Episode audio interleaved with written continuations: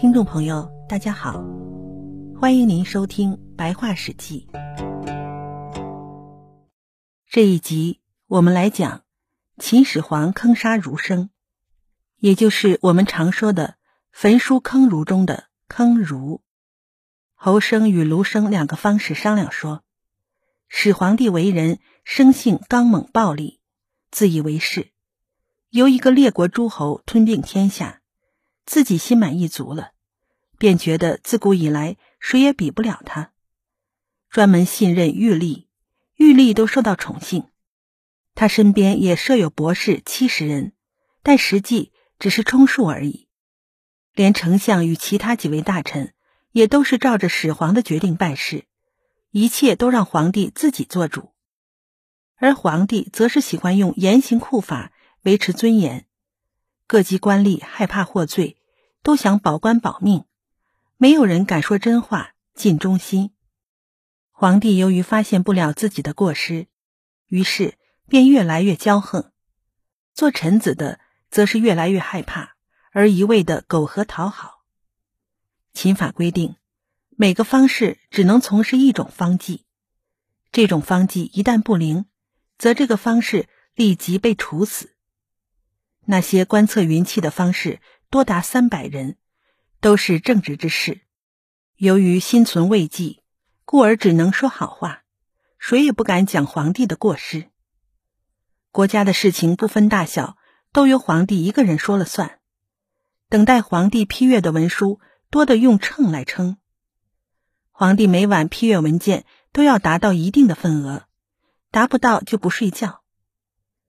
一个人贪恋权势到这种程度，是不可能为他找到不死之药的。于是，全都偷着逃跑了。始皇听说后勃然大怒，说：“前者我已经把那些不中用的书籍全都烧掉了。我之所以还招纳一些文学方术之士，是想让他们帮着我寻求国家太平。方士们说可以寻求不死之药，可是。”韩仲一去不返，徐氏等耗费了上亿的钱财，也没有找来不死之药。相反，倒是一个个为非作歹的消息不断的向我耳边传来。我对卢生等人赏赐丰厚，可是他们也居然诽谤我，损害我的名声。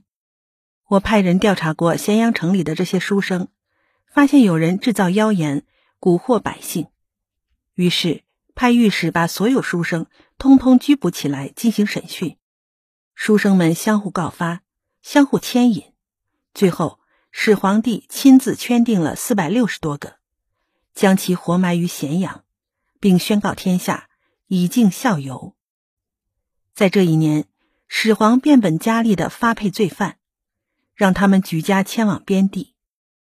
始皇的长子扶苏劝谏道：“天下刚刚平定。”远方的民众还不太安定，那些读书人读的是孔子的书，都以孔子为榜样行事。如今皇上一律用重刑来整治他们，我担心天下会因此不安宁，希望皇上明察。始皇很生气，就把扶苏派往北方的上郡，去给蒙恬做监军。三十六年，火星运行到了新秀的位置。又有流星坠落在东郡，到达地面成为陨石。有人便在这块陨石上刻字说：“始皇帝死而地分。”始皇听说后，就派御史到陨石四周逐个盘问，没有人招认。于是始皇便把陨石周围的居民通通抓起来，全部杀掉了，并焚毁这块陨石。始皇心情不好。他让博士们给他做仙真人诗，让乐工们谱上曲子演唱。在他外出巡游的时候，走到哪里唱到哪里。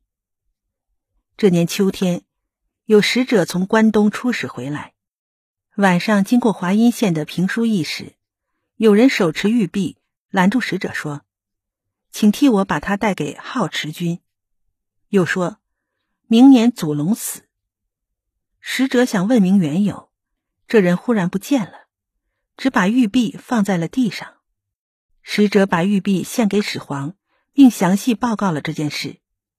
始皇沉默了好久，说：“山鬼只能知道一年之内的事情。”退朝之后又说：“祖龙指的是人的先祖。”他让御史查看这块玉璧，御史说：“这是二十八年出巡过长江时，祭祀江神所沉下的那块玉璧。”于是始皇使人占卜，占卜的结果说是皇帝出巡与令百姓搬迁会吉祥。